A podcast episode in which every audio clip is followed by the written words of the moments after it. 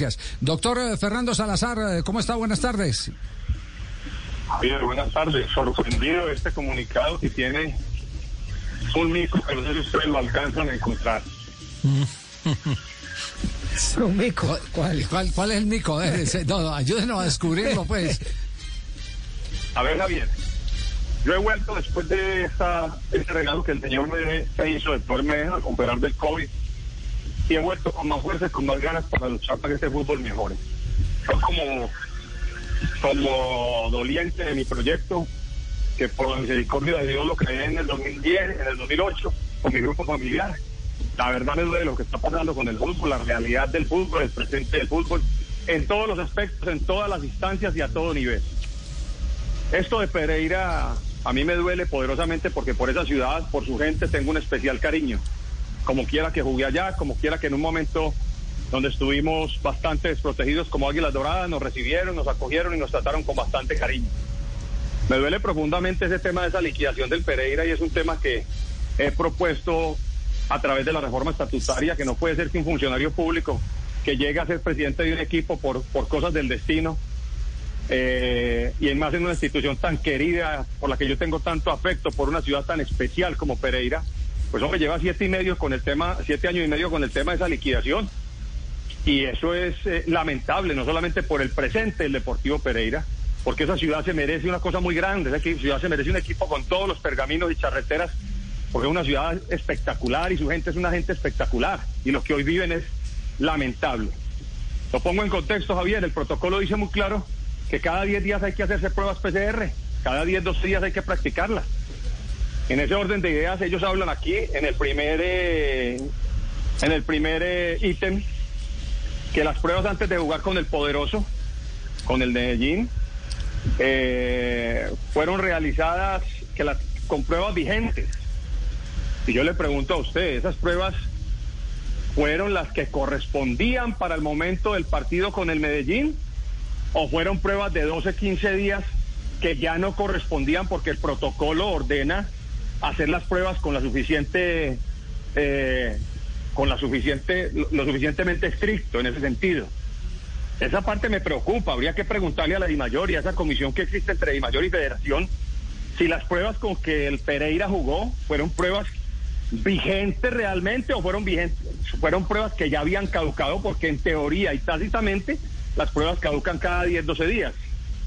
Porque de no ser así, entonces yo hubiera esperado, como doliente de Águilas Doradas, la presidenta hubiera esperado y no hubiéramos hecho las pruebas después de Barranquilla, cuando Marrugo y Mateo Puerta nos presentan síntomas graves, lo mismo que el profesor Pablo Matero y el médico de la institución, y las hacemos el lunes después del partido con, con, con Chico.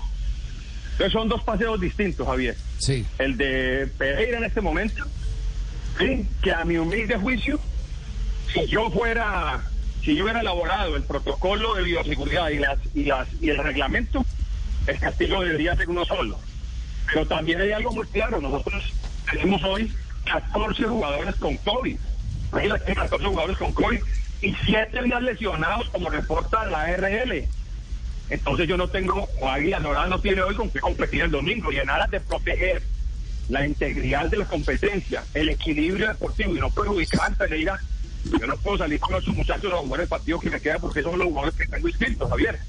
Estamos solicitando a la Mayor que nos programe el partido posteriormente como se hizo con Nacional y Tolima. Ya, queda claro entonces que no hay en el comunicado la certeza de que en qué fecha se hicieron las pruebas. Ese es el mico al que si usted... en cuanto al eh, tema del Pereira, para mí es, la, es, la, pregunta, ¿sí? pero que seguramente la resolverá la comisión que hay dispuesta por Mayor y Federación. Entiéndame mi posición, siempre lo hablo desde una recta intención.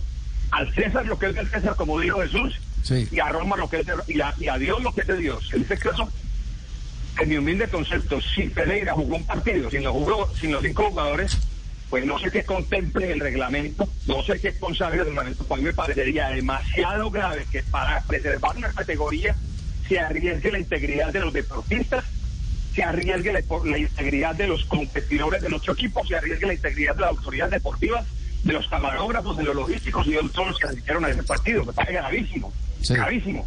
No sé qué consagre del reglamento, no sé qué hay ahí, si taxativamente hay alguna escuela, pero a mi juicio debería ser castigado y severamente junto como el directivo que permitió que eso se jugara de esa manera. Eso por ese lado, Javier. Sí, y por, y por el otro, pues, en aras, y en eso estamos de acuerdo, de que exista transparencia, usted no puede poner en riesgo, eh, bueno, primero, eh, primero puede poner en riesgo con los, eh, con los jugadores que tiene, em, ponerlos a jugar porque, porque no lo puede hacer, no puede poner en riesgo la salud de nadie. Segundo, lo que interpretamos es que para el mismo Pereira es más conveniente esperar en esta definición de quién es el que desciende, el tener a un competidor que enfrente a Chico con todas las de la ley y no tener que poner un equipo eh, eh, de remedo, de remiendo, que puede alterar la realidad del campeonato. Esa es la otra posición suya.